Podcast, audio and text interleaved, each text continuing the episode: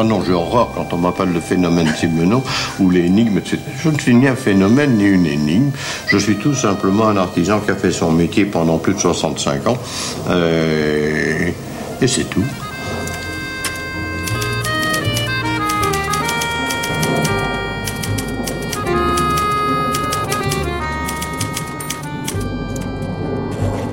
Simenon, écrivain voyageur et déménageur.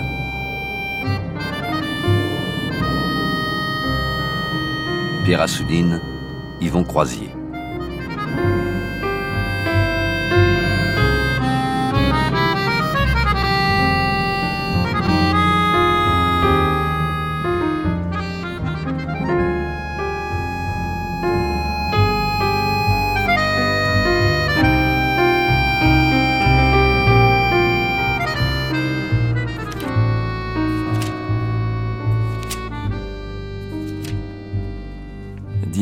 2 heures après-midi.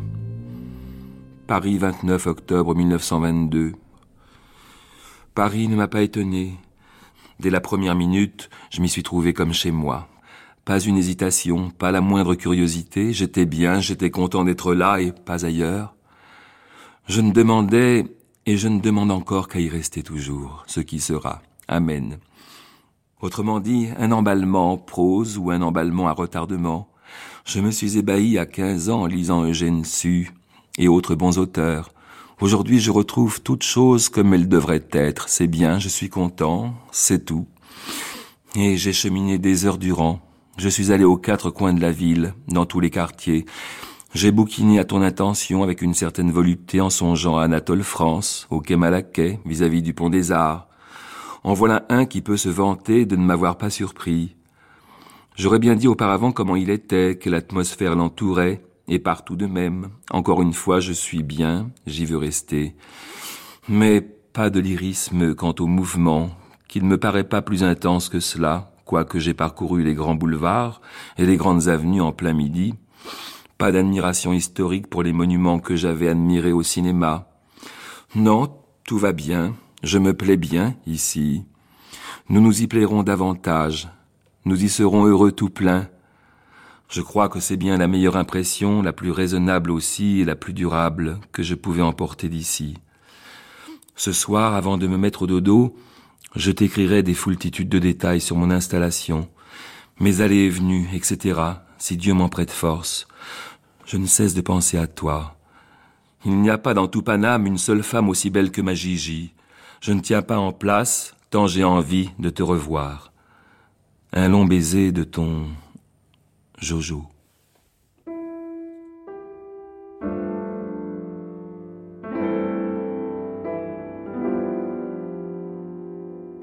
Régine Ranchon, dite Tigi, fut son épouse, la première, et le demeura durant 25 ans. On n'imagine pas plus dissemblable que ces deux liégeois. Question de tempérament, de pente de caractère. Car elle est aussi réservée, discrète, voire froide, que lui ne l'est pas. Le plus extraordinaire est encore que cet homme à femme, obsédé par leur sexe, se soit choisi pour compagne une femme si peu féminine.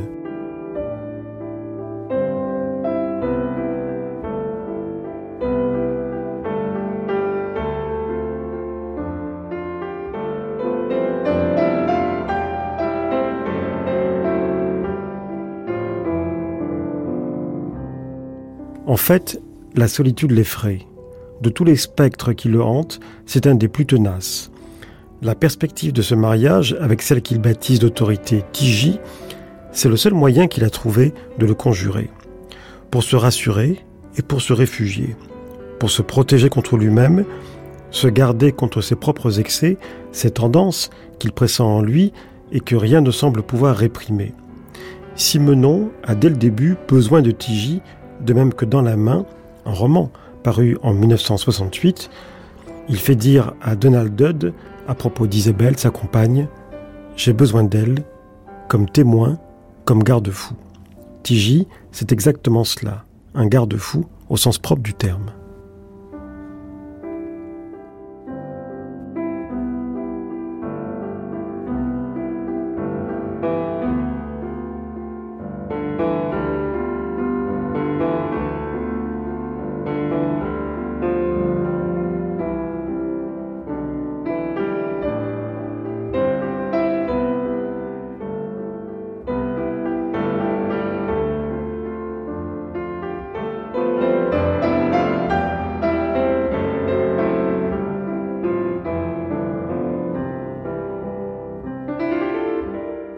2 heures du matin, lundi 30 octobre 1922.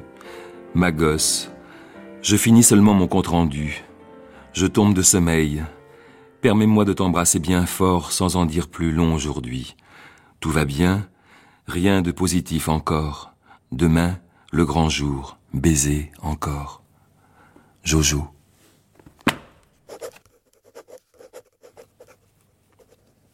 Mardi, 9h du soir, Paris, 31 octobre 1922.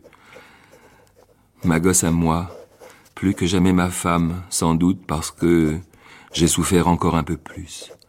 Ma Gigi, si tantôt, mettons, voilà deux ou trois heures, tu avais été auprès de moi, sans doute aurais-je mis ma tête dans ta poitrine.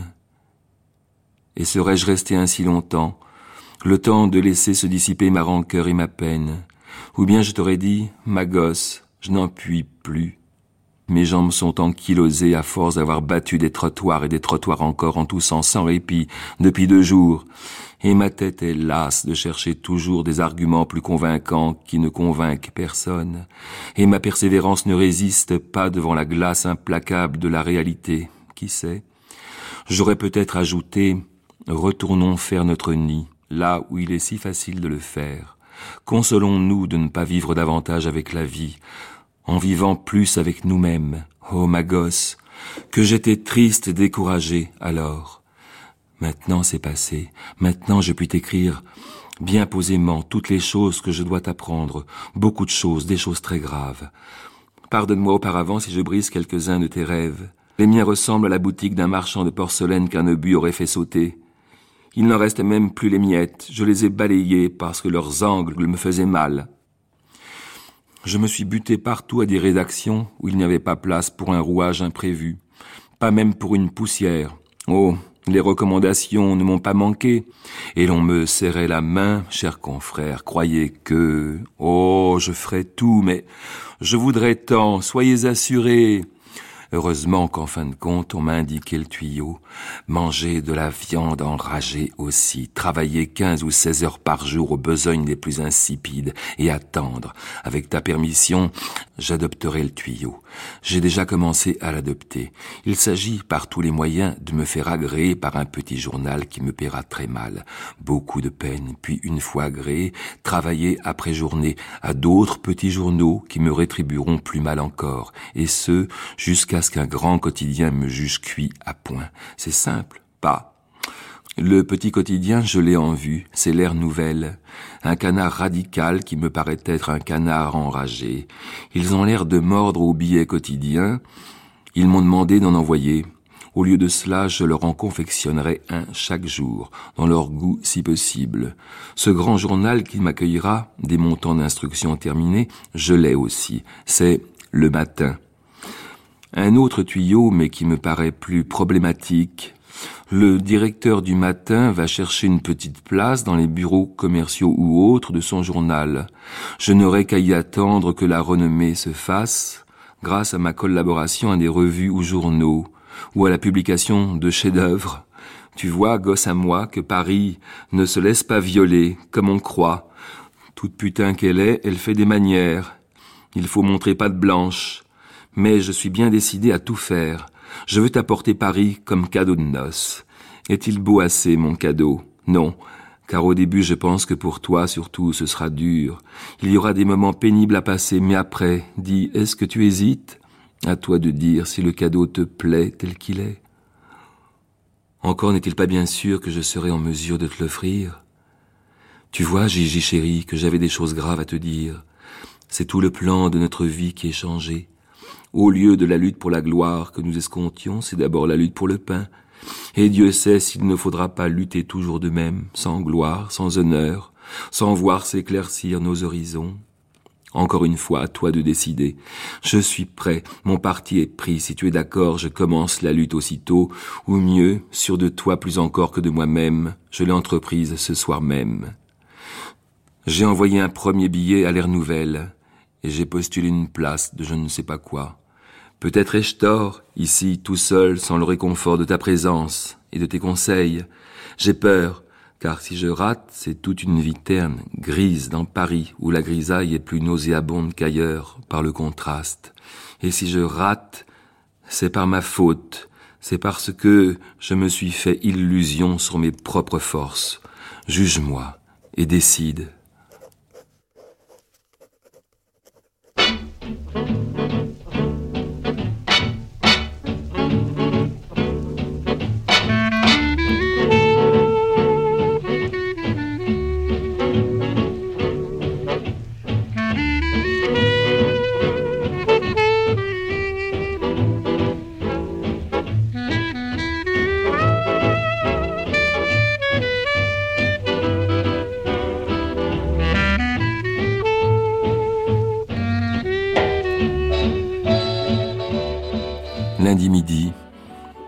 Paris, 12 mars 1923. Méchant petit gosse à moi.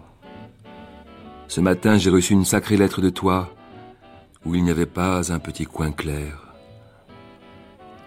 Aussi j'en suis resté une bonne heure suffoqué. Mais à force de regarder les difficultés en face, j'ai repris courage et je te jure bien que cela ne traînera pas. Il faut que tout marche. Au journal de Liège, j'envoie exactement un article signé par semaine, au moins six par mois si possible. Depuis mon retour à Paris, j'ai déjà envoyé une interview Curie et une pain levée. Cette semaine, j'enverrai une critique, Binet-Valmer, et un autre article. Et je commencerai une nouvelle affaire avec le soir auquel j'envoie aussi, ainsi qu'à la revue Sincère, une critique Binet-Valmer. Voudrais-tu aller le 15 à la Gazette de Liège voir la revue Sincère pour savoir s'il y a un compte à moi? S'il y en a un, achète un exemplaire. Tu vois que je ne chôme pas. Ce soir, je vais encore une fois à Montparnasse pour l'affaire du soir.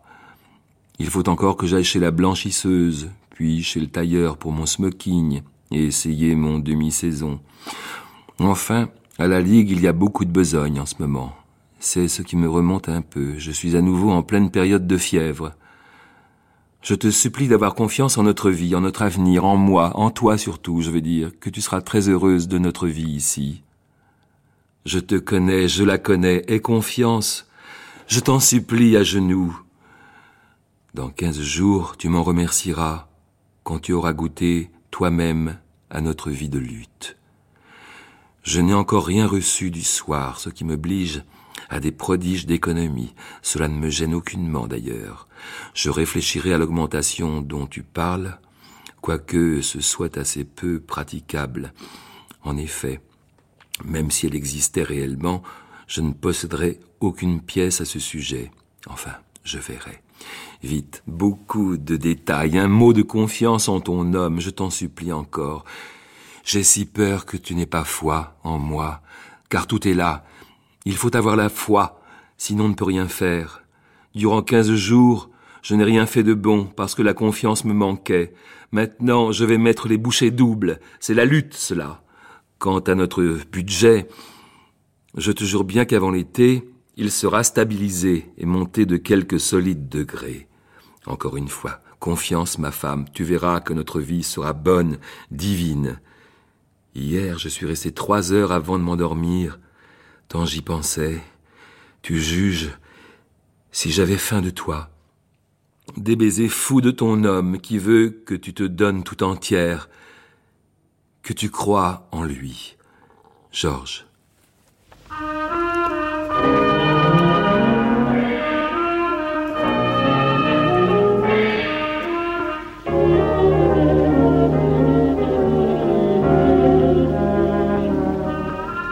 Pourquoi l'a-t-il épousée C'est la question que se posent la plupart de ses amis à 20 ans quand ils le voient entrer dans l'église.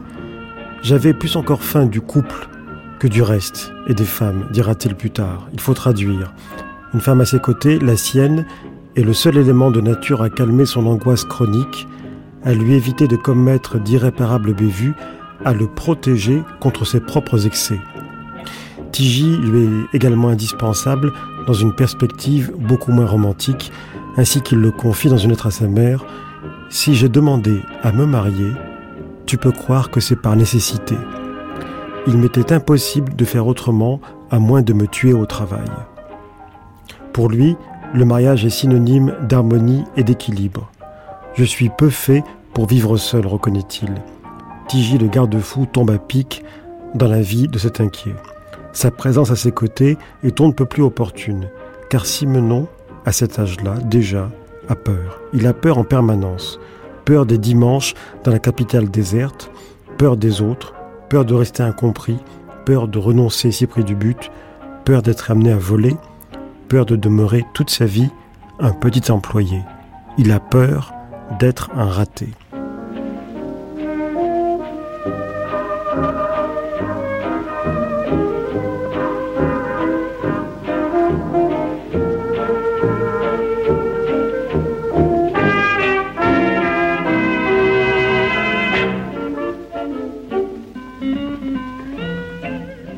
Dimanche, 3 heures après-midi, Tracy-sur-Loire, 4 novembre 1923.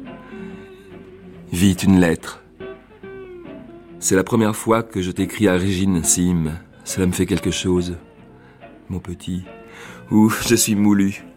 Je travaille, je m'escanne pour tuer le temps. Hier, je n'ai pas eu une minute de perdu. Je suis arrivé à Tracy à 9 heures et après dîner, je me suis obligé à écrire un conte. Cela m'en fait quatre en tout. La moitié de ce qu'il m'en faut. J'essaierai d'en écrire encore un aujourd'hui. Ce matin, j'ai vu tous les livres en question. Cela m'a conduit à 11 heures. Puis j'ai revu mes trois comptes et j'ai fait la besogne pour Tracy. Après déjeuner, j'ai couru les campagnes jusque maintenant pour acheter du mar et des fromages. Ces choses faites, je t'en parlerai à mon retour. Ce soir, les Gonnet reçoivent du monde à dîner. Alors il faudra que j'aille à pied. Le poney boite. Dîner à Saint-Thibault. Je ne pourrais guère faire autrement, je suis morne, j'enrage, tout me fait enrager. Les paysans d'ici valseux de Paray, le Frésil, et tu n'es pas là. J'ai envie de mon pied au cul de quelqu'un. Pour Paris-Centre, j'ai des idées, pas encore très nettes, mais il y aura quelque chose à faire. Je ne saurais pas t'expliquer, il faut que j'en parle à Tracy. Et tu es là, toute seule, et j'enrage ici tout seul, dans la bibliothèque emmerdante. Je vais essayer de faire un conte pour Sans gêne ou pour Froufrou. J'enrage. Et je ne peux pas t'embrasser. Tu es là, attends, comme moi, à 200 kilomètres. C'est bête.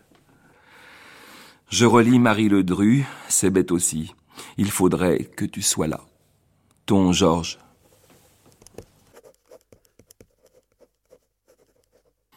Mercredi, une heure et demie après-midi, 9h, 7 novembre 1923 mon petit à moi. Encore un jour de passé. J'en ai plein le dos. Et toi? J'ai reçu ce matin une bonne grande lettre de toi. Une lettre aussi hier soir. Mais je ne veux pas te croire tout à fait quand tu me dis que je te manque seulement pour te réchauffer le soir. Aie pris bonne note pour les Nevers rip. N'y manquerai pas, surtout que moi aussi, quelle vie triste, une agitation sans fin et vide. Tu ne me donnes pas assez de détails sur ton petit ventre et sur le thé. Allons, un bon mouvement. Moi, je ne t'ai pas encore raconté grand-chose. C'est que c'est si compliqué tout cela. On est arrivé hier soir en auto à Nevers, dîner avec Tracy comme depuis notre départ. On était encore à table à onze heures du soir, et je me suis sauvé pour porter ta lettre à la gare pour que tu laisses matin. Tracy est très chic. On vit en copain, à peu près.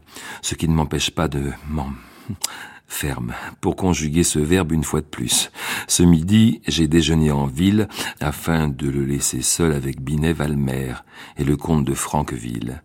Je dois aller les retrouver vers deux heures. D'autre part, en me levant, j'ai écrit un conte pour Sans gêne que j'expédie.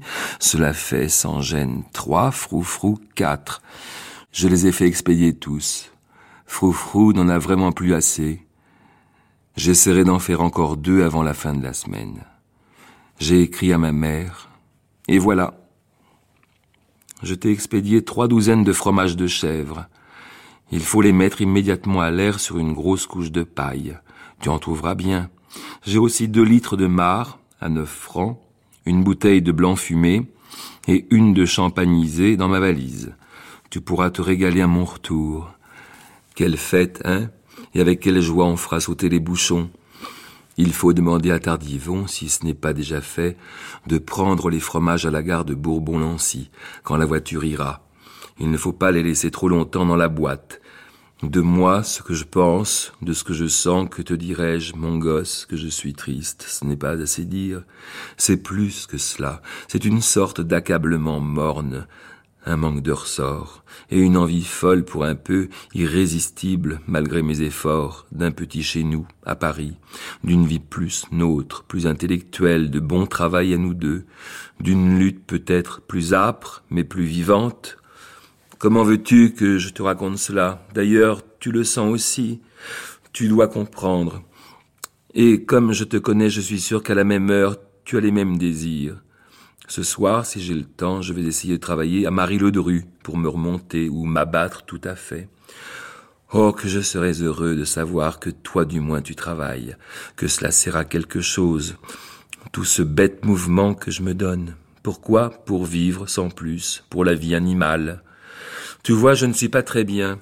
Il faudrait toi à côté de moi pour me remonter. Si je peux travailler ce soir, cela ira peut-être mieux. Si je suis un peu excédé de mon travail chez Tracy, c'est peut-être que de ce côté cela va trop bien, que je n'ai pas assez d'inquiétude, ni rien à désirer. Ici il me traite en fils, je couche dans la chambre de madame et dispose de son cabinet de toilette, il vient me voir dans ma chambre avant de s'endormir, on mange ensemble, bref, alors moi je désire autre chose, une vie plus intéressante à côté de toi. Il y a des moments où je suis excédé et honteux de ne rien faire. Vite la fin de la semaine pour me remonter près de toi. Hein, ma petite, nous deux, ça ira mieux. Il suffira que tu sois là. Surtout ne t'attriste pas de ce que je te dis. C'est naturel, c'est ta présence surtout qui me manque et qui supprime mon optimisme. Bientôt ce sera fini. Surtout pense beaucoup à moi, autant que je pense à ma petite femme, c'est-à-dire tout le temps. N'est-ce pas? Je sais bien qu'il en est ainsi. C'est pourquoi je veux avoir du courage et sourire en terminant ma lettre. Car combien plus découragée pourrais-tu être, toute seule, là-bas, sans seulement les fausses distractions dont je dispose? Je t'embrasse fort, fort, mon petit, en te serrant toute dans moi, ton grand Georges.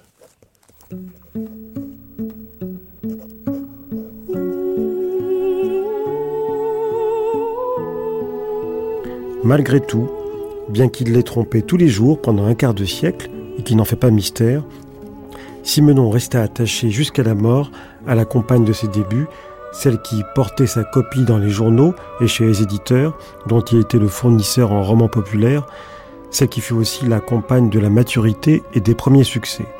Il aima Tigi jusqu'au bout, à sa manière. Il lisait dans son regard le reflet de tout ce qu'il fut et de tout ce dont elle avait été le témoin privilégié.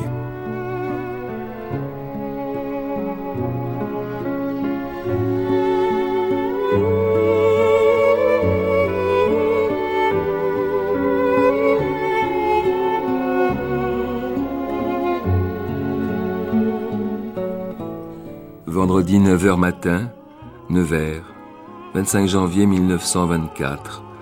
Mon pauvre petit. N'ai reçu que 100 francs. T'envoie 25 francs pour train et autobus. Je ne sais pas encore si je retournerai ou si j'irai à Paris.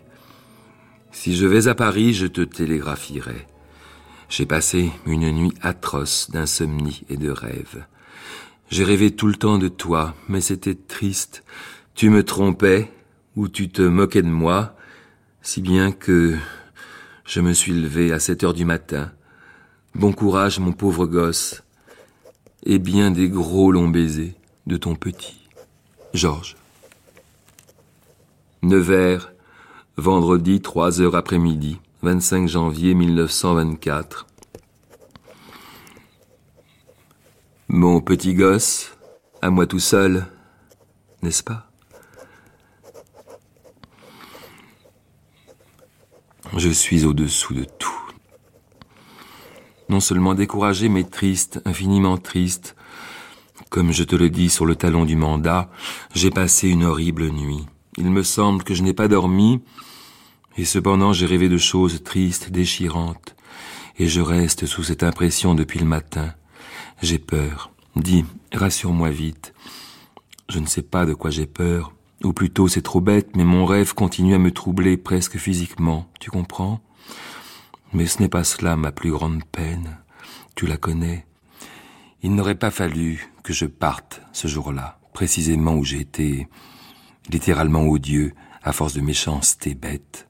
Ce jour-là où je t'ai fait tant et tant de chagrin, où je t'ai fait pleurer à gros sanglots. Je te crois toujours sur cette impression. Et il me semble que tu ne dois plus m'aimer, que tu dois te sentir seule et malheureuse avec moi. Mon départ ce jour-là, c'est comme un abandon, et je souffre, et j'enrage, et surtout j'ai peur. Oh, comme de loin je vais guetter tes yeux quand tu arriveras ici, pour voir si tout cela est effacé, si tu as pu oublier, malgré que je n'étais pas là pour essayer de me montrer autrement et d'effacer tout à fait cette sale et odieuse image. Dis, mon petit à moi, je me sens si seul aujourd'hui, loin de toi, plus seul que jamais, plus seul qu'en Allemagne même, plus désemparé et plus malheureux. Si seulement j'avais cent francs de plus en poche, je te télégraphierais d'arriver tout de suite à Paris. Et c'est à cause de l'argent, à cause que je ne sais pas en gagner, que je ne puis pas le faire, et que je suis séparé de toi. Oh, comme je me sens fier et courageux. Dis, est-il bien sûr que tu as oublié l'horrible scène d'hier matin, que tu m'aimes encore plus fort, de la même manière, que tu te réjouis malgré tout d'être bien vite dans mes bras? J'ai besoin de le savoir. Écris-moi vite un mot à Paris. Fais-le porter au bureau pour qu'il parte l'après-midi, que j'ai quelque chose de toi dimanche. Lundi matin ou plus tard. En attendant, je me ronge, j'enrage, j'ai mal partout, à force de me tracasser. Vite écris-moi, j'ai faim de t'embrasser, de t'avoir, de te sentir pareil, ma femme à moi, ma gosse, ma petite, n'est-ce pas, ma petite, pour toujours, à moi tout seul, malgré que je sois un méchant qui te fait pleurer, mais qui pleure à son tour, au centuple. Je t'embrasse partout, mon petit gosse, mets longtemps sur ta bouche, sur tes yeux. Dis pardon. Ton grand bien triste et pour longtemps, Georges.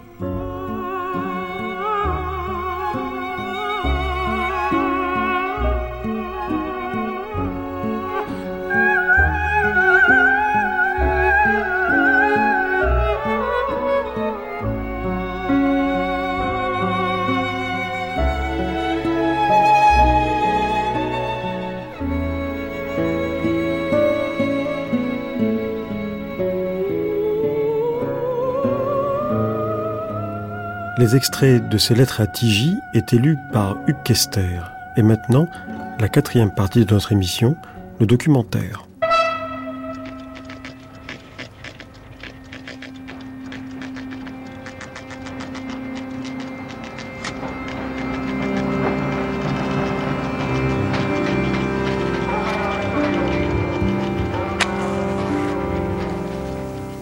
J'aime mieux être critiqué même être détesté pour ce que je suis vraiment que d'être aimé ou admiré pour ce que je ne suis pas.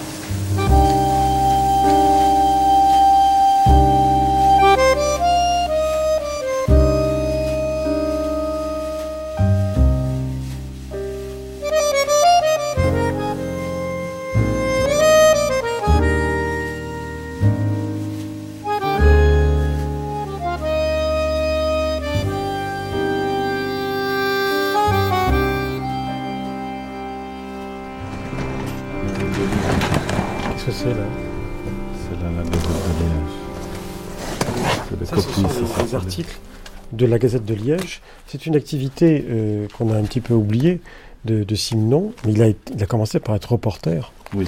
Euh, très jeune, à 16 ans, jusqu'à 19 ans à la Gazette de Liège, en fait, euh, c'est quand même là qu'il a commencé à gâcher du plâtre. Voilà, tout à fait, oui. Et très vite, il a trouvé un ton bien à lui pour parler. Au début, il fait les chiens écrasés, les, nouvelles de police, etc. Et puis très vite, son, son, sa plume acérée, son, son impertinence se fait remarquer des lecteurs et, de la direction du journal. Et on lui donne une rubrique qui s'appelle Hors du poulailler et qui signe Monsieur Lecoq, déjà son amour de pseudonyme, euh, dans lequel il, il, a une grande liberté de ton par rapport au journalisme de l'époque. Daté, euh, et donc il faisait, il faisait les chiens écrasés, il faisait la, rubrique policière. Enfin, c'est là qu'il a engrangé beaucoup d'impressions, d'émotions, de choses vues qui l'ont servi pour ces, milliers d'articles de la Gazette de Liège, mais aussi pour ses romans. Tout à fait. Ce qui est frappant quand on les voit là, c'est qu'il y en a vraiment qui sont, euh, euh, qui sont des petits romans. En soi. Il y a des petits romans, il y a des petits, des petits récits, des petites histoires oui, il fait ses gammes, il fait ses gammes, c'est très clair. C'est quand même le style, bien entendu. De... C'est un style qui est daté, c'est un style qui est de l'époque, etc. Une écriture de jeune aussi. Une écriture de jeune, mais. Euh, mais on voit déjà, ce qui est extraordinaire, c'est la fécondité. La fécondité. C'est-à-dire qu'il y a un article par jour. Un article par jour, même parfois plus. Parfois Oui, c'est très très très riche. 1920, c'est ça? Oui. Janvier 1920, 21, 22. Mars 1920. Jusqu'à son départ de Liège. Jusqu'à son départ de Liège. C'est comme ça qu'il gagne sa vie.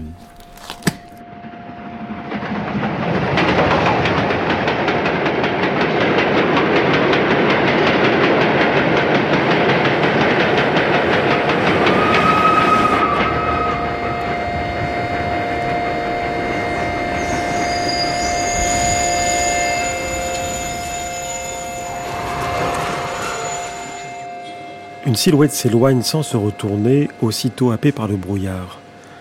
On se croirait dans un film, mais il n'est pas adapté d'un roman de Simenon. Pas encore, pas déjà, et pour cause. Cet homme, c'est lui à 19 ans, à l'instant même de franchir le pont des Arches, qui relie autant qu'il sépare Liège en enjambant le fleuve. Ce n'est pas tant sa ville, ni même son pays qu'il quitte, mais bien son quartier, Outremeuse, là qu'il est né, qu'il a grandi, qu'il s'est fait. Il se sent achevé d'imprimer. L'essentiel est en place. Il passe la ligne, rompt les amarres, fait le grand saut d'une gare à l'autre, de la Belgique à la France, de chez lui à un ailleurs improbable où il faut être si l'on veut réussir.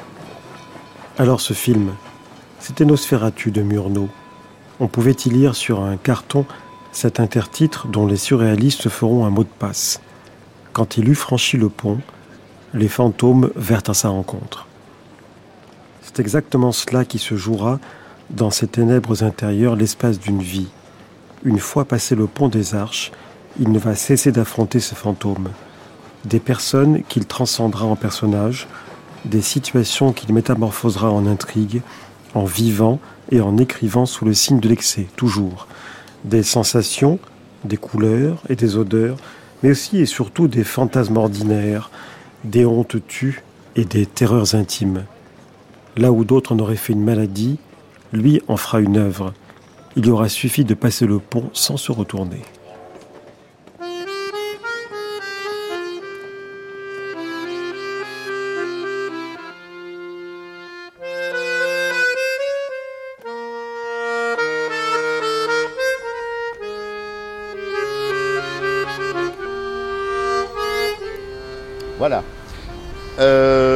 Crois que tout le monde est à portée de voix maintenant. Ne mettez pas évidemment votre parapluie entre vous et ma voix parce que sinon vous n'entendrez rien du tout.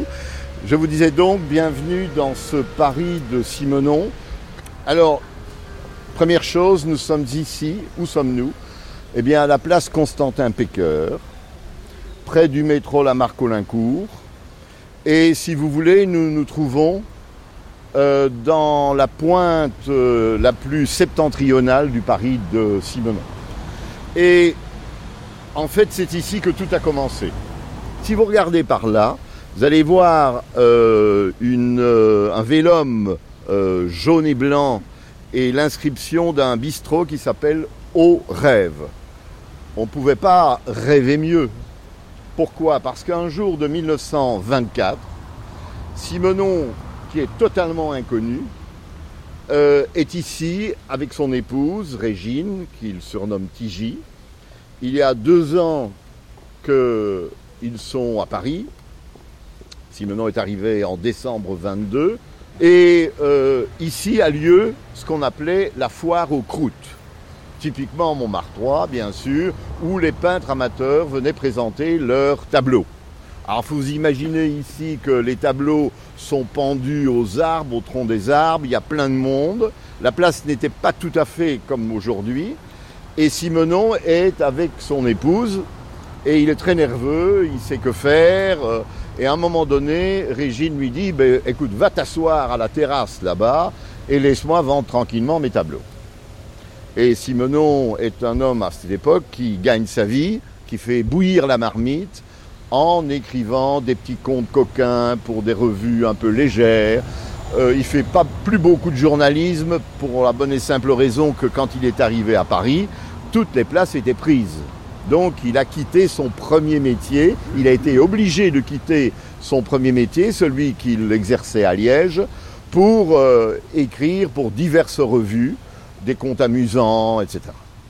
Et il va s'installer là-bas, à la terrasse au rêve, et là il va commencer ce qui va être son étape essentielle euh, pour euh, sa carrière de romancier. Il va commencer à écrire ce qu'il a vu dans les kiosques à journaux, c'est-à-dire ces romans populaires, ces romans de gare, qui étaient soit des euh, styles harlequins, ou bien des romans d'aventure, ou des romans exotiques, un peu érotiques. Et il s'est dit, ben ça, c'est un bon tuyau. Et il va commencer à écrire sur cette terrasse un roman qui s'intitule Le roman d'une dactylo. Vous voyez déjà un peu le côté harlequin, un peu euh, bleuette si vous voulez. Et en fait, tout va partir de là.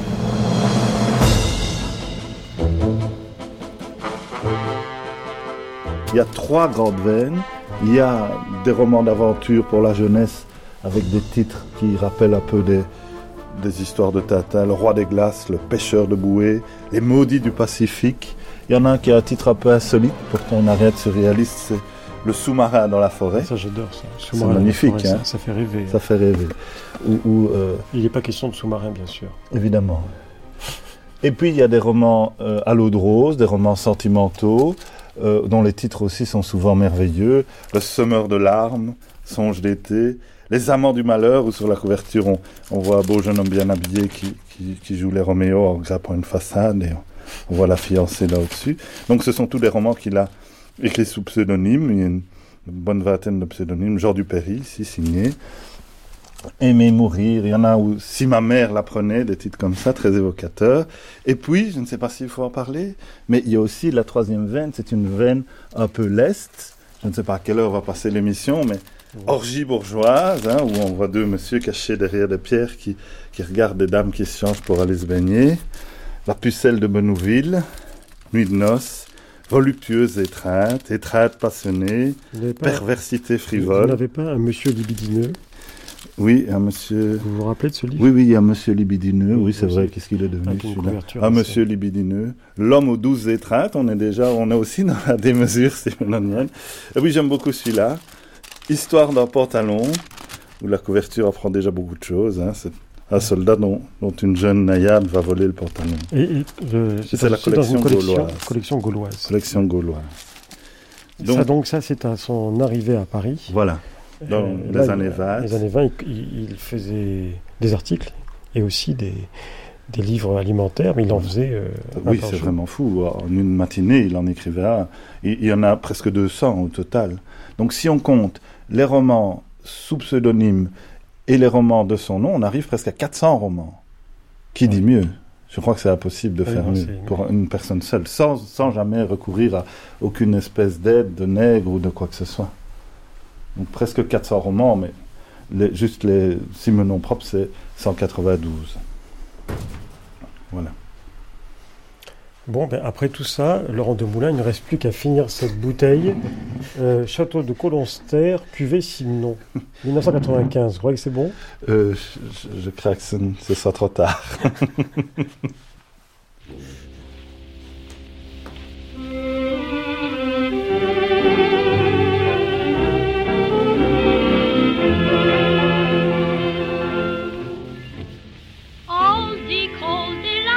Rarement deux êtres se seront aussi bien trouvés que ces deux-là à ce moment-là, à cet endroit-là. On pourrait raconter toute la fois l'effervescence du pari artistique et littéraire, des années 20 à travers le couple que forment alors Georges Simenon et Joséphine Baker. Deux étrangers dans la ville qui rêvent pareillement de l'engloutir.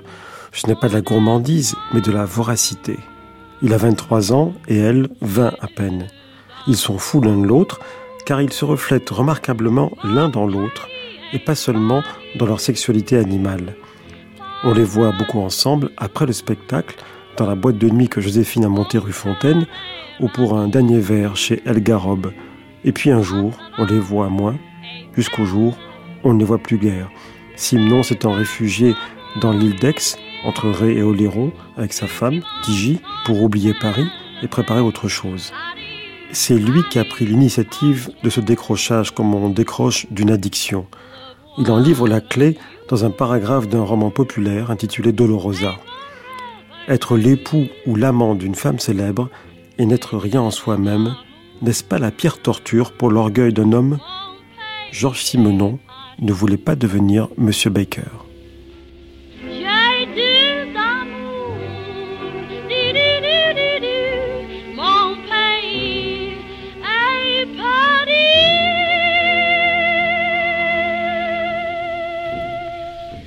John Simenon, vous n'y étiez pas, mais Paris dans les années 30, la fin des années 20, quand votre père non seulement s'y est installé, mais a tout de suite brillé, puisqu'il a créé Maigret là-bas, et qu'il a été lancé ensuite par la NRF dans le grand monde des lettres. Quelle image conservez-vous de Georges Simenon, votre père, à Paris à cette époque? Alors, ça, c'est très riche en fait, et c'est une image qui est une image euh, en fait où j'essaye de coller comme un kaléidoscope, comme un puzzle, toutes les images différentes euh, entre ce que j'ai euh, ce que j'ai entendu, ce que notre père nous disait, la manière dont il nous parlait de cette époque-là et la comparaison que je fais de ça avec nos archives, parce que c'est assez, c'est assez passionnant. C'est une période qui pour lui était évidemment importante. Il en a beaucoup parlé. Et euh, de prime abord, j'ai trouvé un certain nombre de, de, de différences entre, entre ce qu'il disait et, et, et, ce que je crois qui, qui se passait réellement. Euh, et puis j'ai donc dû faire un gros travail sur moi-même pour essayer de, de, de rapprocher ces, ces, deux aspects, pour en fait finalement découvrir que non, euh, la différence n'était pas si grande. Alors pour donner un, un, un exemple très très précis, euh, je croyais avoir été élevé toute ma jeunesse dans le rejet de, de l'ambition. Et euh, d'ailleurs, ça a été une difficulté personnelle d'essayer de. C'est pas facile parce que l'ambition est un moteur tout de même de, de, de euh, comment dirais-je, de, de, motivation pour arriver à se, à s'exprimer, à se, à se réaliser. Et euh, et lorsque j'étais enfant, mon père euh, parlait de, de, enfin, il nous a élevés dans une, dans un rejet total de l'ambition, de ce que je, enfin, en tout cas, j'ai découvert plus tard que c'était une certaine forme d'ambition, mais pas de l'ambition, puisque lorsque je regarde l'histoire de Maigret, c'est de, c'est de l'ambition à l'état brut. Plus exactement, Maigret pour moi est le fruit d'une idée très précise que mon père se faisait de ce qu'il voulait être et de ce qu'il voulait faire, et c'est un cheminement déterminé et acharné pour y arriver. Et j'arrivais pas à comprendre, j'ai mis du temps à essayer de comprendre comment ces deux, comment réconcilier ces deux, ces deux choses. Euh, et en fait, ce que j'ai simplement découvert, c'est que, c'est que ce que mon père rejette comme notion d'ambition, c'est l'ambition vis-à-vis des autres, c'est-à-dire l'ambition d'être, d'apparaître, l'ambition que l'on se, que l'on se crée, que l'on se forme euh, en tant que pour, avoir une image réfléchie par la société. Celle-là, c'est ça qui est rejeté. Mais l'ambition personnelle pour, pour atteindre sa propre, par sa propre volonté, se faire et se fabriquer tel que l'on veut être, il nous en a malheureusement pas assez parlé, mais c'est pendant ces années, la fin des années 20 et les débuts des années 30, que je crois que il s'est le plus réalisé justement, il a plus vraiment, il s'est façonné, il s'est sculpté de A jusqu'à Z. En même temps, on n'a parfois l'impression qu'à cette période, il a eu un côté mondain qui lui ressemblait pas du tout. Lui qui est un homme de la campagne, hein, un homme de la province aussi, il habitait Neuilly, boulevard Richard Wallace, il, a, il, a, il avait un côté, il a adopté une attitude nouveau riche en toute chose qui ne lui correspondait pas. Il s'est même mis à fréquenter les écrivains, lui qui n'en fréquentait jamais. En fait, il, ça n'a pas duré très longtemps. Hein. Non, il en est vite revenu. il, est vite revenu et de son côté nouveau riche et des écrivains qu'il fréquentait, ça c'est absolument vrai. Euh, ce qu'il y a, c'est que justement, et c'est là ce qui est intéressant, comme je n'existais pas à cette époque-là, je ne pouvais pas le voir, donc je n'ai pas pu être témoin de cette évolution. Non, mais il vous, vous a parlé de tout oui, ça. Oui, mais justement, mais moi j'ai, oui, mais il m'en parlait, il m'en parlait comme de l'homme, il, me parlait de, de, l'état où il avait, où, euh, auquel il était, il avait abouti. C'est-à-dire que ce, ce, dont il me parlait, ce qu'il partageait avec nous, c'était tout le résultat de ce trajet qu'il avait fait pendant cette période finalement très très courte. Mais il nous parlait pas euh, de, de la manière dont il y était arrivé. Et quelque part, j'ai été amené à essayer de reconstruire ce trajet vu non pas par les yeux de l'homme qui l'avait vécu et qui, une fois qu'il y était arrivé, nous disait voilà où j'en suis arrivé, voilà ma conclusion, mais j'ai essayé de retracer en quelque sorte le, le, chemin par lequel il est arrivé à cette conclusion. Qui est, qui est absolument fascinant aussi parce que euh, parce que c'est vrai que pendant cette période-là il y a eu une, une euh, il y a une période nouveau riche qui il s'est détesté pour ça il nous a dit à quel point il a il, il, en, quand il nous en parlait il y avait encore un très profond malaise mais d'un autre côté, je pense qu'il y a dû y avoir des moments à cette époque euh, où, comment dirais-je, il vraiment mis à nu aussi. Quand on y pense, ce bonhomme qui arrive de Liège, qui n'est rien quand il écrit ses romans populaires, en fait, et qui arrive et qui dit du jour au lendemain, aujourd'hui, voilà, c'est moi.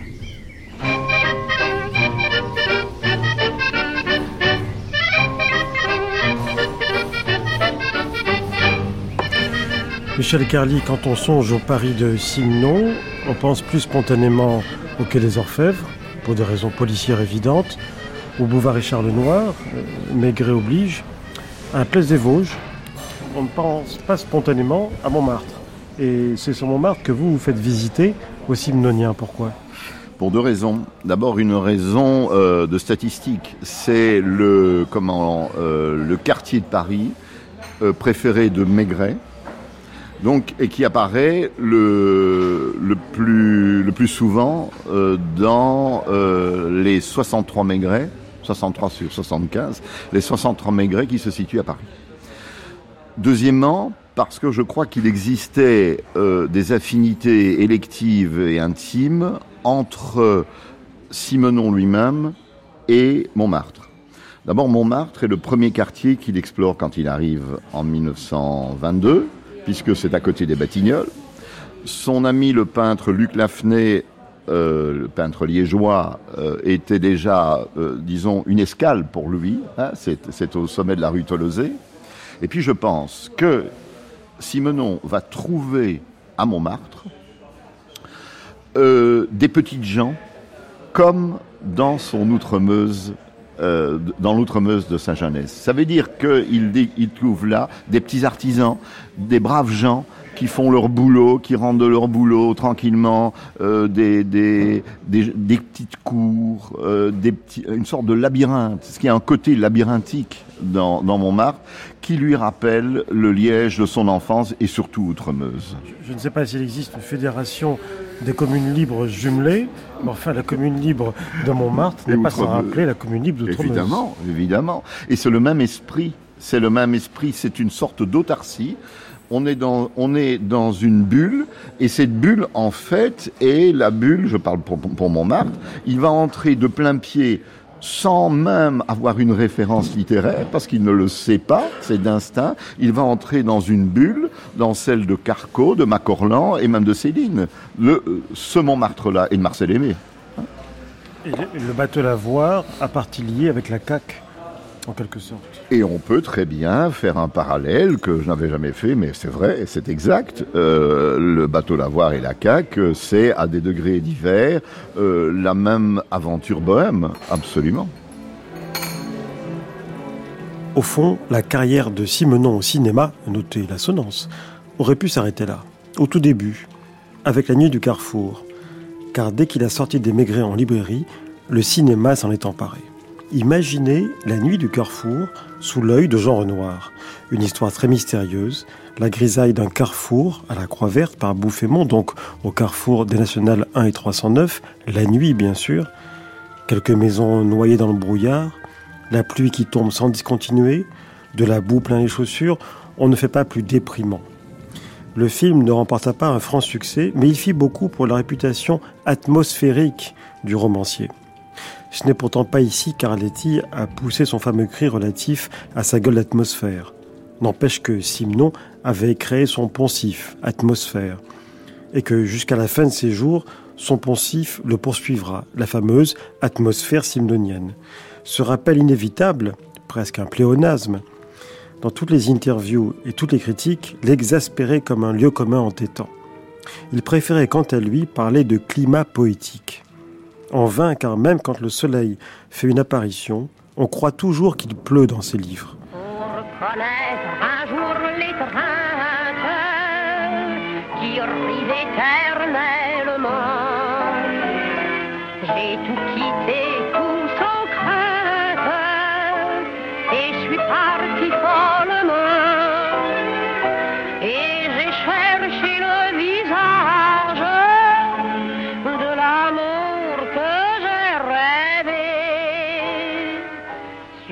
chaque être de passage, et je ne l'ai pas trouvé.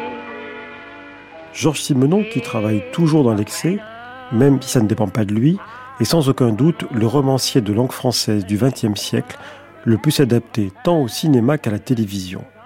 Inutile de faire le compte.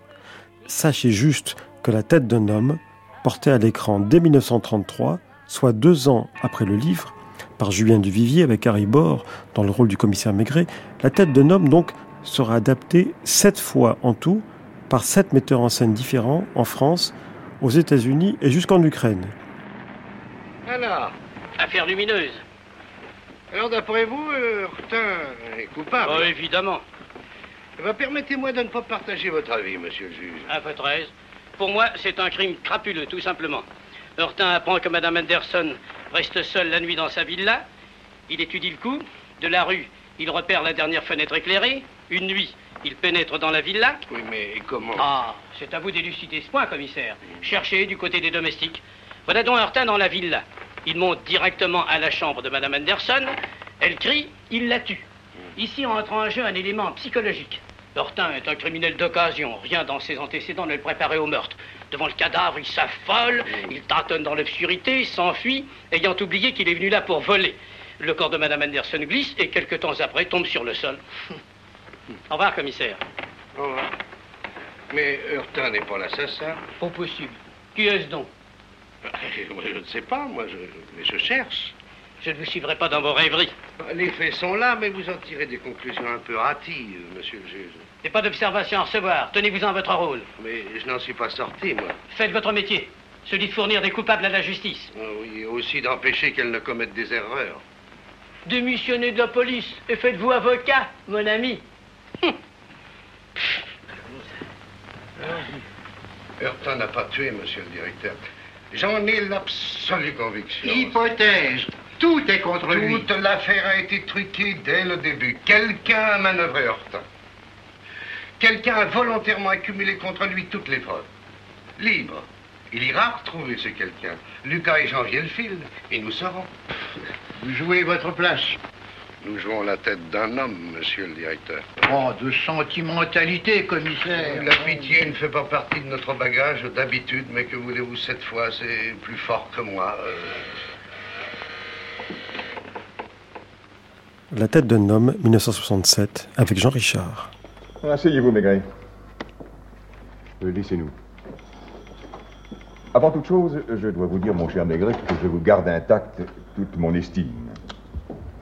L'expérience que vous avez tentée témoigne d'une haute conscience professionnelle. Seulement, cette expérience a échoué. Il faut bien le reconnaître. Non. Voyons, Maigret. Vous êtes trop intelligent pour vous entêter. Je sais que les preuves matérielles ne vous suffisent pas, mais tout de même. Toutes les traces laissées par le meurtrier sont celles de Hortin. Il ne nie pas avoir été dans la villa. Il nie avoir tué. Et ça vous suffit pour le croire? Non. Mais j'aimerais bien comprendre. D'après vous, quel aurait été le mobile du crime? Il n'a rien volé? Peut-être en a-t-il été empêché par des circonstances imprévues. Peut-être. Encore faudrait-il savoir lesquels. D'autres que lui avaient un intérêt direct à la disparition de la victime. Qui? Ben, Crosby, par exemple.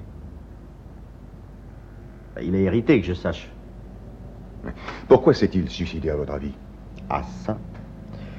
J'aimerais bien pouvoir répondre à cette question. Il y a décidément beaucoup de pourquoi dans cette affaire. Oh, je sais bien. Il aurait été plus simple de laisser Heurtin aller à l'échafaud. Il a été jugé régulièrement. Nous n'avions pas à nous mêler de cette affaire. Ça nous aurait évité bien des ennuis. Seulement, vous sentez-vous capable de laisser exécuter un homme sans avoir la conviction totale, absolue, qu'il l'a mérité? Moi pas.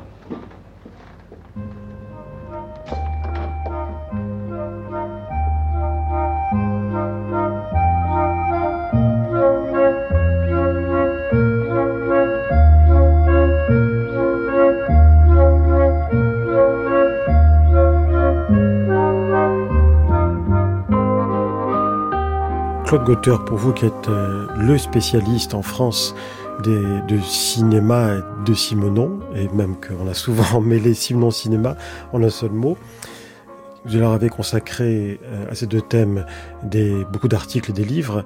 Comment est-ce que vous envisagez les rapports de Simenon avec euh, le cinéma? Est-ce qu'il a toujours été aussi méfiant et défiant qu'on l'a dit et que lui-même l'a prétendu?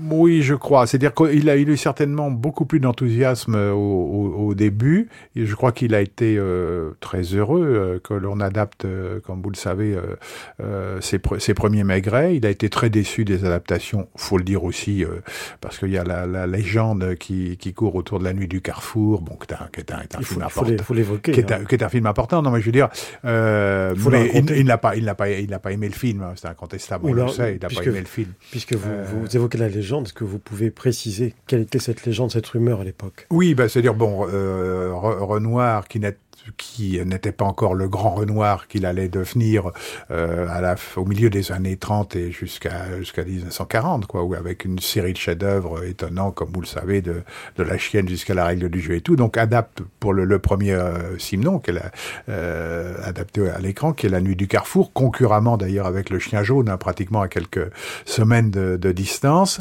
Et euh, le film sortira euh, dans une version assez bizarre, puisque euh, des bobines, euh, une, une ou deux bobines ont été euh, perdues. Alors là, il y a euh, plusieurs légendes. Jean, Jean Mitry les éga- qui était assistant, qui était assistant sur le film, les égarés.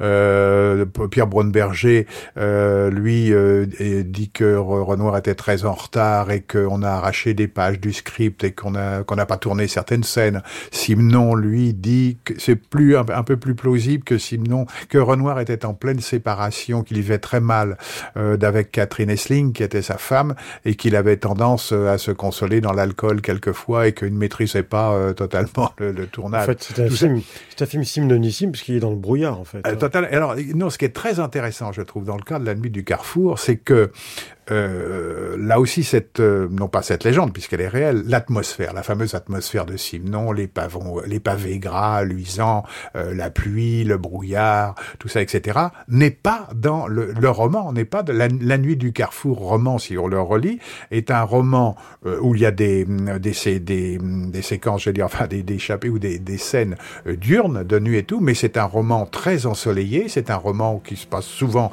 en plein jour et tout, et qui n'a pas du tout de pluie, de brouillard et tout, et c'est paradoxalement l'adaptation de, de Renoir, où il y a une séquence admirable de poursuite dans le brouillard, euh, deux voitures euh, lancées avec des, euh, des Maigret qui tirent sur des gangsters, qui eux-mêmes tirent sur, euh, sur Maigret, qui est Pierre Renoir, le, frère de Jean, dans le brouillard, la pluie, c'est un, film vraiment noir qui est dans la pluie, qui est glauque et tout, etc., où il y a vraiment une atmosphère, mais j'allais dire plus renoirienne que simonienne. Je ne dis pas que ça a créé la légende de l'atmosphère de Simon, mais le, une fois de plus, le roman est- n'est pas, du tout, euh, n'est pas tout antidiluvien, n'est pas totalement soulevé.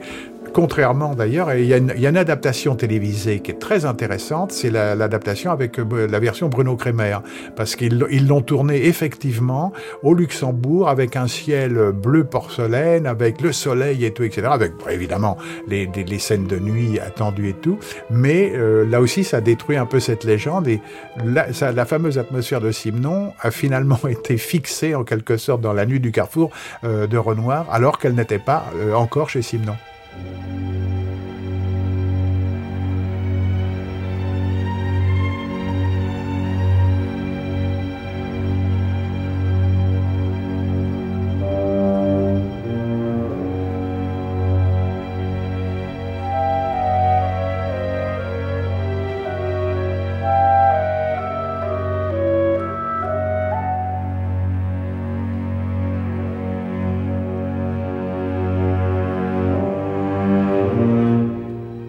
Puisque nous sommes dans la légende, est-ce que vous ne croyez pas, Claude Gauthier, que le cinéma et la télévision, dans la mesure où le cinéma surtout s'est emparé de l'œuvre de Simon au moment où elle est née, euh, donc c'est concomitant, ce qui est très rare dans une œuvre littéraire, vous ne croyez pas que ça a faussé la, perspective et l'appréhension que même les lecteurs ont eu de Simon dans la mesure où ils ont pu découvrir les films pratiquement en même temps que les livres? Oui, et avec des euh, euh, alors euh, avec des interprètes qui vont, c'est l'éternel problème euh, de l'adaptation d'un d'un roman quel qu'il soit à l'écran, avec euh, les le spectateur, enfin le lecteur qui devient le spectateur qui a qui a rêvé euh, du roman, qui est un film et qui accepte ou n'accepte pas euh, l'acteur ou l'actrice qui va interpréter le, le, le, personnage, qui va être conforme à ce que les lecteurs attendent, d'où euh, euh, dans, dans, dans des, des films qui ont un énorme succès parce que les acteurs ou les actrices vont parfaitement correspondre à cette espèce de, besoin ou de rêve du public, ou au contraire ne vont pas marcher euh, puisque les, les, gens ne retrouvent pas euh, ce qu'ils avaient trouvé dans, ne retrouvent pas dans le film s'ils avaient euh, trouvé dans, dans, le roman. Mais ce qu'il faudrait dire, moi je tiens à, réhabiliter un petit peu Jean Richard, dont on a beaucoup médit, dans les premiers, les tout premiers Jean Richard à la télévision en noir et blanc. Euh, il y en a quelques-uns de très. Et alors là aussi, Richard au départ n'est pas du tout le, le personnage, mais il y a quelques euh, maigrets euh, de Jean Richard, je dis des, des, des tout des, des, des cinq ou six euh, ou de la douzaine de débuts en noir et blanc qui sont euh, qui sont tr très intéressants. Dans les films tirés de Simon, il y en a un euh, qui est qui est infidèle à Simon, mais que je trouve vraiment intéressant, c'est Le sang à la tête. Bertrand Tavernier. De, de, de Gilles Grangier, que je trouve un des, un des meilleurs dialogues d'Audiard, hein, et un dialogue extrêmement euh, travaillé, fort, euh, et qui est un film très très très très émouvant. Euh, J'aime beaucoup moi Le sang à la tête. J'aime beaucoup En cas de malheur aussi, que je trouve un film assez extraordinaire et où dans les dans les, adaptations il y en a en, en, tous les cas il y en a beaucoup qui sont réussis même si parfois ce n'est pas le livre euh, c'est il y en a beaucoup de réussis de, dans, dans ces adaptations et c'est dommage qu'il ait jamais mis euh, main à la pâte lui-même comme euh, il a eu à un moment brièvement envie euh, de le faire. La main à la pâte, vous auriez aimé que Simon réalise lui-même un film? J'aurais aimé voir le résultat, en tous les cas, d'un film écrit et réalisé par Simon. Cela dit, je pense que quand il l'a eu, quand il a eu cette idée, qui est une idée qui a été partagée par, par d'autres écrivains, il y avait énormément d'obstacles. Il y avait beaucoup d'intermédiaires entre entre le créateur et ce qu'il devait créer. En tout cas, il y a renoncé de lui-même. Ce qu'on oui. lui a proposé, oui. et il a, ça n'a pas marché. Il a été tenté et il, il, il a... Il a été tenté parce qu'on l'a mis devant le fait accompli en lui disant, vous critiquez oui. ce qu'a fait Renoir, ce qu'a fait Duvivier, ce qu'a fait Taride, faites-le. Oui, oui. Oui. Et il a été pris à son propre jeu et il a renoncé parce que.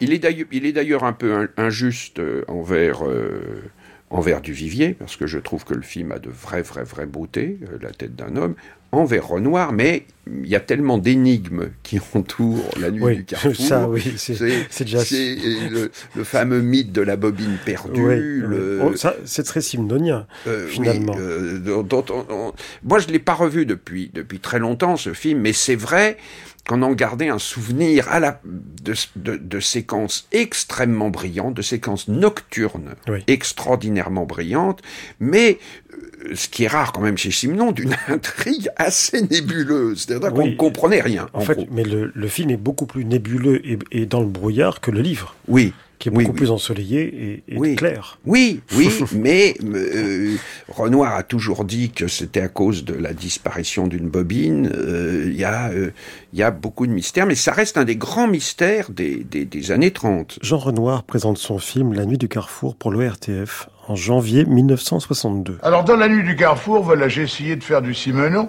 Je ne sais pas si j'y suis arrivé. Mais en tout cas, disons-le, ça a été une communion absolument formidable avec lui. J'ai essayé de, de donner cette impression de boue, que la boue colle quand on marche dans la boue, que le brouillard vous bloque la vue lorsque l'on marche dans le brouillard. J'ai essayé de faire ce que fait Simenon dans ses livres, à savoir de transporter le spectateur dans une certaine atmosphère. Pour y arriver, j'ai peut-être un peu exagéré l'obscurité. J'ai mis de l'obscurité partout, non seulement dans les plans, mais dans l'histoire, dans mon scénario, dans mon découpage, dans le dialogue. D'ailleurs, le découpage et le dialogue, je l'avais fait en collaboration avec Simenon. Mais nous avons essayé de garder le mystère. Je ne sais pas si nous y sommes arrivés. Il y a bien longtemps que je n'ai pas vu ce film. Mais en tout cas, ce film est pour moi un très grand souvenir. C'est de nouveau le souvenir d'une entreprise amicale. Simenon, mon frère, moi-même, mon frère, le premier Maigret. Quel est selon vous, Claude Gauthier, le comédien qui a le mieux incarné euh, Maigret? Bah, évidemment, je vais, je vais dire, euh, je vais dire euh, Pierre Renoir non, pour euh, pour être fidèle. Euh, non, c'est très. Je pense que un, un certain nombre de, de comédiens. Euh, je pense surtout à, bah, bien sûr, à Michel Simon, mais qu'on a qu'on a très peu très peu vu, hein, puisque c'est un sketch euh, dans Brelandas, le témoignage de l'en- de l'enfant de cœur. Michel Simon euh, montre là qu'il aurait pu être un Maigret et euh, très très intéressant. Je, je pense que Gabin euh, est, un, est un Maigret extrêmement intéressant. Harry Bord Euh, non, alors non, per- personnellement, enfin, je n'aime pas euh, la, la, la tête d'un homme que je, je trouve un film sur que je trouve un film totalement surfait, comme euh, d'ailleurs du, du Vivier. Par parenthèse, alors puisqu'on puisque dit les méchancés sur du Vivier, Panique est très bon, pardon, Panique est très très intéressant. C'est-à-dire Les fiançailles de Monsieur Hir. Euh, les fiançailles de Monsieur Hir avec Michel Simon est un film très très très impressionnant et qui tient très bien. Granier de Fer avait une très bonne idée. Il voulait faire la première enquête de Maigret, euh, qui, vous savez, se déroule dans les, dans les années euh, 20, hein, je crois. C'est la, la première enquête du jeune commissaire Maigret et tout. Et Granier de Fer avait eu l'idée de le faire avec le jeune Gérard Depardieu, vous voyez, dans, dans les années 80, qui aurait été, euh, personnellement, je trouve ça aurait été intéressant sur le papier, parce que euh, là, c'est difficile à vendre également, le jeune Maigret. Hein, on peut donc on est obligé de prendre un, un acteur de 25-30 ans, euh, etc. Puis alors la reconstitution, euh, les euh, films d'époque, films en costume, là, euh, ça aurait été très difficile. Et, et Depardieu d'ailleurs n'était pas n'était pas au courant. Je sais même pas si de Granier de Fer s'en est ouvert à, à, à Depardieu. Et il y en a un autre que j'aurais bien aimé voir dans Maigret, et je crois qu'on lui avait proposé la télé, il l'a refusé, c'est Philippe Noiret. On en avait parlé, on en avait parlé parce que Philippe trouvait que les Maigret de la, télévision et de Jean Richard étaient quand même relativement pauvres. Même si maintenant, peut-être que certains prennent une, une sorte de, d'un côté euh, un peu, un peu vaguement kitsch. Euh, euh, j'y avais pensé, j'y avais pensé, mais, mais c'est vrai que d'abord beaucoup de droits avaient été achetés.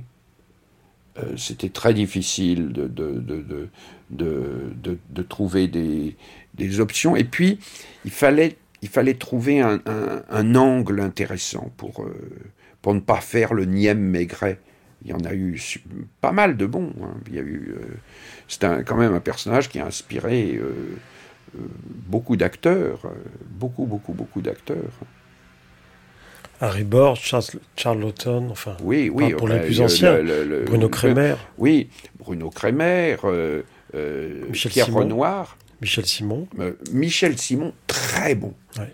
Dans La confession d'un enfant de cœur, moi, qui est un film que j'ai mis beaucoup de temps à voir, que je, euh, j'ai fait passer à euh, l'Institut Lumière pour pouvoir le voir, et qui est euh, ça, le, le des petites nouvelles, qui est, qui est peu connu, et, et c'est vraiment formidable de voir euh, euh, un, maigret qu'on ne voit pas souvent, le maigret euh, pantouflard, le maigret au lit, euh, et, avec une Madame Maigret très présente, qui le bourre de tisane, qui lui met des cataplasmes. C'est ça, c'est très occulté dans les films. hein. C'est le côté d'ailleurs.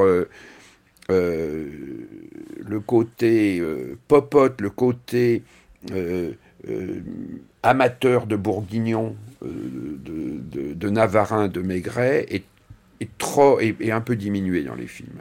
C'est souvent euh, dommage, mais c'est vrai aussi que c'est quelque chose de daté Maigret. Maintenant, c'est quand même la police des années 30. C'est c'est impossible là de de le c'est très difficile de le mettre euh, à l'heure actuelle. Les experts ont démodé euh, le C'est pas c'est la police entière, le fonctionnement de la police. La police ne, euh, maintenant et de, de, de- moi je parlais à un, un policier de ça, là, il me disait qu'il il- il ne reconnaît plus la, la- la police, la police, ce qui est en train de devenir la police, il ne reconnaît plus la police dans laquelle il a, il a travaillé, qui était très souvent une police de terrain, et maintenant ça devient une, une police de technologie. C'est avant tout, et plus de terrain. Je mens le côté euh, Côté enquête de voisinage. le, euh, oui, le, le côté connaissance euh, que que qu'avait- que qu'absorbait Maigret euh, d'un en entrant dans un bar de, de marinier, en allant euh, du côté d'une écluse ou en, en, en rentrant dans un hôtel euh, plus ou moins borgne, euh, comme ça. Maintenant, on a l'impression que on préfère faire confiance euh, à des micros, à des écoutes, à des, tests ADN. Et que ce, côté-là, euh, on l'a mis au rencard. quoi.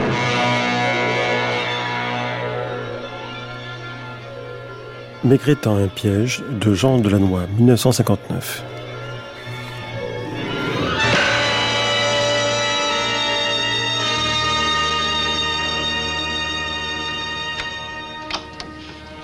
Allô, ici police, j'écoute. Allô? Eh bien, parlez, j'écoute. Ça vient du quai des Célestins. Allô, oui? Sans blague. Où ça? Quel endroit? Le numéro Le numéro, rue des Rosiers Le tour de bonne femme a remis ça. Passage des Rosiers, ça donne 68 rue des Rosiers. Je connais. Allô, état-major? Ici, commissariat central du 4e arrondissement. Une femme vient d'être agressée rue des Rosiers. Morte? Je suppose. Il paraît que c'est le tour du marais. Il les loupe pas d'habitude. Votre car est parti? Il part Allô? Allô? On m'a demandé aussi de prévenir le commissaire Maigret. Vous vous en chargez Merci. Alors Ah, il a dû filer par la rue Caron Non, sûrement pas. J'aurais vu. À la preuve que non. Enfin, quoi, je faisais une planque au coin de la rue Saint-Antoine. C'est pourtant par ici qu'on l'a perdu de vue. Allez, vous deux, retournez rue des Rosiers. Alors, vous pouvez étaler une carte de Paris devant vous et vous dire tiens, je vais, euh, je vais faire tout le Paris de Maigret. Eh bien, si vous commencez à tracer des cercles, vous allez constater quoi? Que la carte de Paris de Maigret présente des blancs. Il y a des friches qui restent entre des îlots intensément Maigret, intensément Simenon. Donc c'est un pari subjectif. C'est un pari poétique et social. On est, si vous voulez, entre Prévert et Balzac. Ça veut dire qu'il y a des parties dans le Paris de Simenon et de Maigret qui sont des quartiers de détestation et des quartiers de prédilection. Parce qu'il y a des quartiers où Maigret ne va jamais. Alors vous allez dire, mais comment se fait la sélection? Ben, C'est la sélection de Simenon, tout simplement. C'est soit les endroits où il a habité, où il est sorti, où il a fait la bringue, où il a eu des aventures féminines, où il est allé respirer, s'imbiber. Voilà le mot essentiel. C'est le syndrome de l'éponge. Maigret est une éponge, une éponge à sensation, une éponge à personne, parce qu'il sent les personnes, parce que Simenon fait de même. D'ailleurs, Simenon dit cette phrase extraordinaire qui explique tout, c'est la clé. Je ne pense pas un roman, je sens un roman.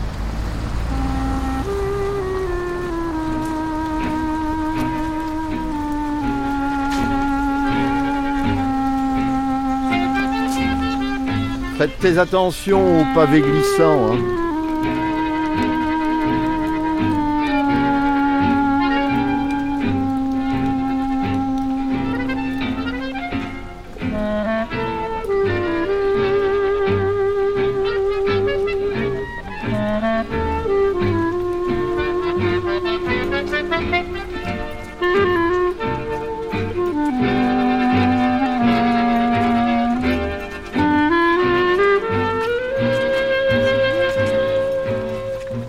Maigret quand il planque sous la pluie dans Pique le laiton et qu'il est absolument dégoulinant. Non? Voilà, je, je- on vient de traverser les, les restes, vous voyez qu'on change complètement d'ambiance. Hein, je suis sûr que vous n'êtes jamais passé ici. hein, et on bascule entre l'avenue Junot et la rue Le Pic qui se trouve là.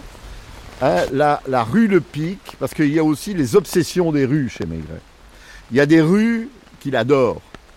Alors la rue Le Pic fait partie, elle est le premier rue de parade, et Simenon dira c'est la rue la plus humaine du monde. J'ai eu un moment une, euh, un désir complètement fou, c'est de faire un, un Simenon en demandant à Simenon de, j- de, de faire un Maigret, en demandant à Simenon de jouer le rôle de Maigret. Je lui ai écrit. c'est assez fou, oui. Je lui ai écrit, je lui ai dit j'aimerais bien, parce que Orange avait une lecture, je trouve, très très très intéressante des Maigret. Il disait Maigret n'est pas un policier, c'est un romancier. Maigret est un, est un auteur. Maigret, c'est quelqu'un qui voit le monde comme un romancier et qui l'absorbe le monde. Qui, qui, et, et, et tout d'un coup, je me suis dit, mais si donc on demandait au romancier de jouer sa création, c'est, je, je pense qu'il y aurait quelque chose d'intéressant, surtout que d'abord, il fumerait peut-être la pipe mieux que la beaucoup des acteurs qui ont joué euh, qui ont qui ont joué Maigret que je, je pense qu'il est- il, il serait pas mal en impair euh, comme ça déambuler alors voilà c'est une idée qui m'a traversé l'esprit que j'aurais aimé un moment j'aurais aimé au moins en tous les cas faire un essai. Mais Maigret est un personnage qui vous intéresse? Maigret m'intéresse, mais il, est, il a été euh, moins quand la télévision s'en est emparée. Son, imaginaire était réduit. La, télé l'a quand même un peu habillé, surtout quand, il était joué par Jean Richard. Mais euh, par exemple, les deux Maigret avec Gabin, et Dieu sait si j'ai lu que euh, Gabin n'était pas Maigret, etc., ce que je trouve tout à fait injuste, mais les deux Maigret réalisés par Jean Delannoy avec Gabin sont, sont très remarquables, notamment Maigret étant un piège. Oh, police secours. Ici, commissaire Maigret, passez-moi l'état-major. État-major Maigret.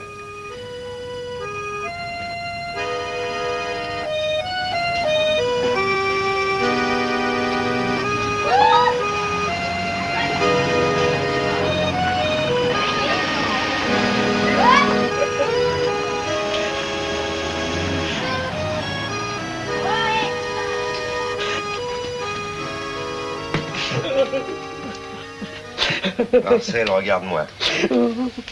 Allez, regarde-moi. Allez, allez, allez. Voilà, comme ça. Allez. Écoute-moi, tu veux m'écouter? Tu sais que t'as pas une tête d'assassin? Je les connais, moi, les assassins, t'en es pas. Bon, voilà, qu'est-ce que tu veux sans être un assassin? Ben, on peut t'amener à tuer. Mais pas tuer Bon, bon, eh ben. Alors, dis-moi ce qui s'est passé. À moi, hein? Dis-moi ce qu'elles t'ont fait. Elles t'ont rendu si malheureux que ça Moi, je connais ta nature et je me mets à ta place. T'as dû souffrir, hein Alors, ce que j'appelle souffrir à te rendre malade le soir où t'as su qu'Yvonne revenait du lit de ce type-là. Il y a dû y en avoir une belle scène quand elle est rentrée, hein Pour toi, ça a dû être terrible. Salope. Eh oui, bien sûr, tu l'as injurié. T'aurais bien voulu la battre, hein. Comme la Morissette autrefois. Parce qu'elle t'avait giflé, la Morissette. Salope. Bah, peut-être bien qu'Yvonne aussi t'a giflé. Seulement là, t'avais plus le même âge, ça t'a fait plus de mal. T'étais un homme. Parce que t'es un homme, moi je le sais. Seulement c'est ce qu'elles n'ont pas compris pour plus ta femme que ta mère. Salope. Eh oui, puis toi, le pauvre Marcel, t'étais ballotté entre la rue de Turenne et le Blériot, entre tes deux femmes, quoi. Marcel, regarde-moi. Regarde-moi bien dans les yeux et dis-moi si je me trompe. C'est pas seulement pour te venger d'Yvonne. C'est pour leur dire non à toutes ces salopes pour t'affranchir que t'es descendu dans la rue le premier mec t'as tué cette fille. Non, j'ai pas tué. Je vous dis que j'ai pas tué. Mais si, je suis sûr que ça te soulageait. La preuve, c'est que t'as recommencé. Ça te plaisait, hein, de déchirer leurs vêtements désabîmés. Tu réglais tes comptes, hein. Non, j'ai pas fait ça. Non, j'ai pas tué. Je vous dis que j'ai pas tué.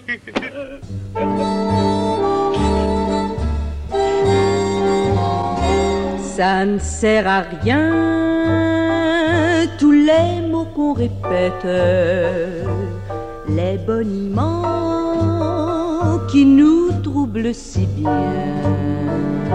On ne s'en souvient que lorsqu'on les regrette et l'on comprend qu'ils n'ont servi à rien. Paris est vraiment la ville fétiche des romans de Simenon, celle où se déroulent le plus souvent ces histoires, ces intrigues.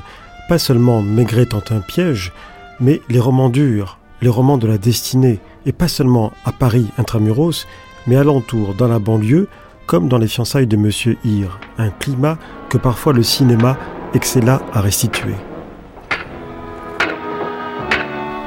Panique, Julien Duvivier, 1947.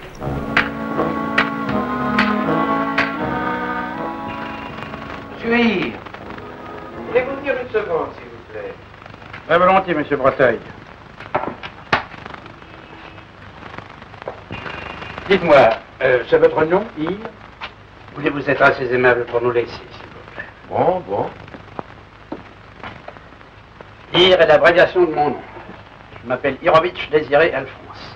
Et vous êtes français? Né à Paris dans le 14e. Vous habitez cet hôtel depuis longtemps Trois ans et deux mois. Vous connaissiez cette demoiselle Noblet Vaguement. Il vous est arrivé de bavarder avec elle Je ne bavarde jamais avec personne. Le jour du crime, que faisiez-vous Pour vous répondre, il faudra que je suce quel jour et à quelle heure cette personne a été tuée. Que vous suciez Hum. Vendredi, entre 7 et 8 heures du soir. C'est l'heure où d'habitude je fais mes petits achats pour le dîner. Vous étiez seul Je suis toujours seul.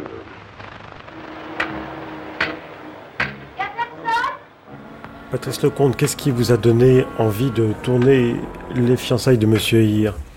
L'histoire de Monsieur Hir, enfin des fiançailles de Monsieur Hir qui est devenu Monsieur Hir, est une histoire assez singulière parce que j'étais très admiratif, très lecteur de Simenon. Parce que j'avais un prof en philo, qui était prof de philo, qui nous avait dit, bon, euh, Kant, Descartes, Kierkegaard, euh, tout ça c'est super, mais quand même le plus grand auteur du monde, les philosophes compris, c'est Georges Simenon. Donc cet homme-là, professeur de philo au lycée Descartes à Tours, m'avait vraiment donné le, le goût de Simenon, qui est un goût que m'avait déjà donné ma grand-mère maternelle. On va pas remonter plus loin, rassurez-vous. Euh, elle m'offrait des, des bouquins de Simenon qui étaient tous des maigrets, simplement parce qu'elle avait envie de les lire. Donc elle me les offrait pour que je lui prête. Et pour moi, bêtement, avant ce prof de philo, euh, Simenon était sinon un, un, un écrivain euh, pour lire dans le train, quoi. Mais euh, voilà, c'était de la littérature un peu. Enfin, je sais pas, j'avais pas de respect. Et c'est ce prof de philo, Monsieur Payot, qui m'a euh, donné le respect de Simenon. Lorsque longtemps, longtemps après, j'ai vu un film de Julien Duvivier qui s'appelle Panique avec Michel, Michel Simon, j'allais dire Michel Simon, c'est malin, avec Michel Simon, Viviane Romance et je ne sais plus qui. J'ai adoré ce film. Et je disais à qui voulait l'entendre, en l'occurrence un ami producteur qui avait produit euh, euh, un film que j'avais fait qui s'appelait Tandem, je lui disais, moi ce que j'aimerais bien faire, c'est un remake de Panique. Et figurez-vous qu'à ce moment-là, ayant mal lu le générique, je n'avais pas repéré que Panique était adapté d'un Simon. Et c'est comme ça que j'ai adapté euh, les fiançailles de Monsieur Hir, qui est devenu Monsieur Hir.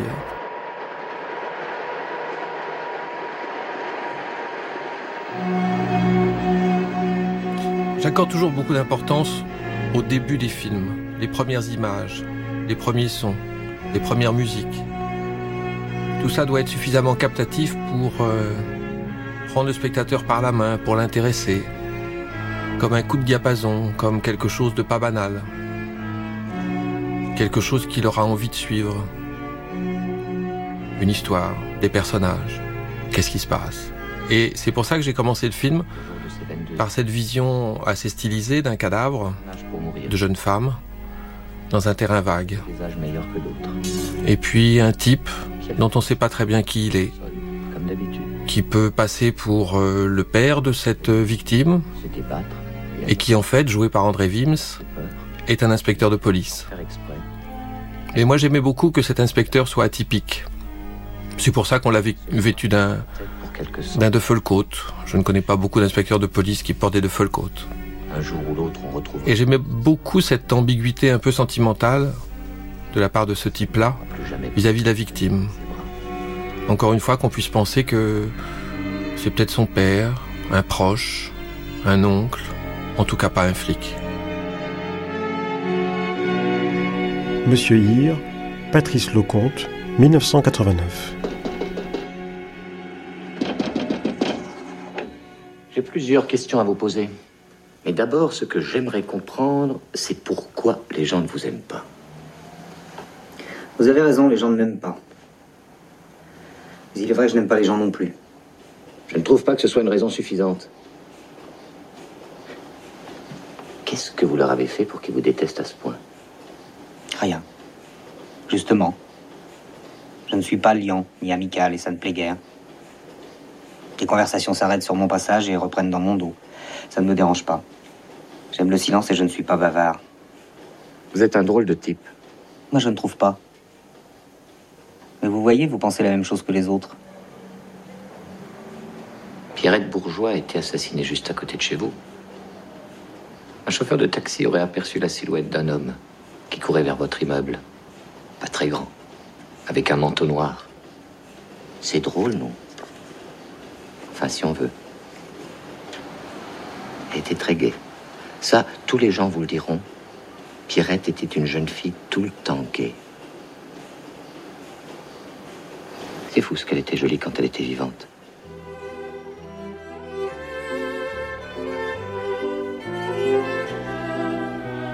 Mon idée, c'était que Monsieur Hir était un, un romantique avec un couvercle de plomb sur la tête. C'est-à-dire que toutes ses émotions, tous ces, tous ses euh, émois et tout ça restaient à l'intérieur de lui-même et il n'apparaissait rien sur son visage. C'est un personnage inquiétant. Hein. C'est un personnage inquiétant puisque euh, il, ne cherche pas à se, à, se rendre sympathique. Il y a, d'ailleurs une, une, phrase dont je m'étais souvenu dans le Simon, et ça je m'étais dit, ça, on va s'en servir parce qu'elle est quand même perlée. Elle raconte tout de Monsieur Hir. L'inspecteur lui dit, les gens ne vous aiment pas beaucoup. Et il répond, oui c'est vrai, les gens ne m'aiment pas. Mais je n'aime pas beaucoup les gens non plus.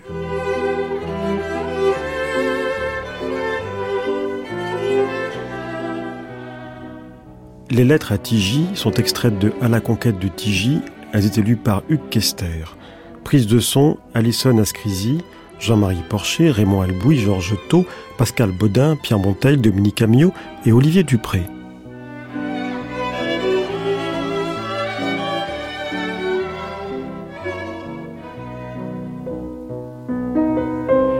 Archivina, Sandra Escamez, assistante de production, Dounia Douiri.